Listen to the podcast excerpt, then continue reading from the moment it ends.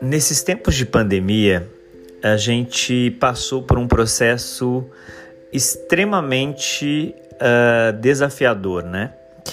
E ainda hoje muitas pessoas têm essa sensação de reflexão e cuidado constante. E, e nesse sentido é que a gente uh, faz a reflexão de como podemos cuidar melhor dos outros. Eu não sei vocês, mas a mim vem essa reflexão diariamente. Como eu posso cuidar melhor de mim?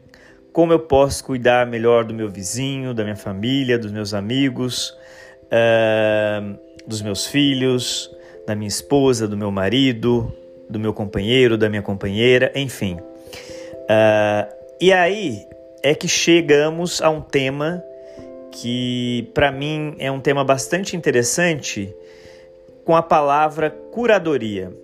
Curadoria uh, vem uh, do termo curar. Né? Se a gente pensar na etimologia da palavra, uh, a gente pode pensar, por exemplo, que ela tem uma origem no latim curator, que quer dizer aquele que administra, aquele que tem cuidado, aquele que tem apreço. E, nesse sentido, nada melhor do que a gente pensar uh, na etimologia da palavra para podermos refletir juntos sobre esse zelo, sobre esse cuidado, sobre, uh, por exemplo, a atenção com alguma coisa ou com alguém.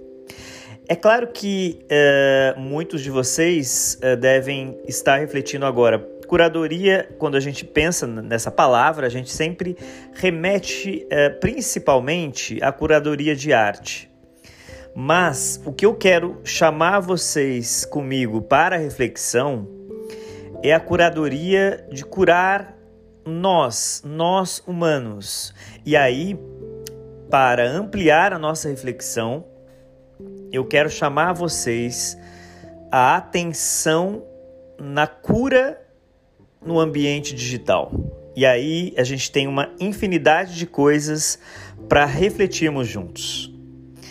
É, uma das coisas que eu penso que é muito importante a gente iniciar essa reflexão é como cuidamos das pessoas no ambiente digital, nas redes sociais, uh, nos e-mails corporativos, uh, em todas as comunicações que a gente realiza diariamente no trabalho, com a nossa família no WhatsApp ou em outras redes sociais, uh, com os nossos filhos, uh, nas escolas, como que essa, esse ambiente virtual ele é integrado na nossa vida e como estamos cuidando dele.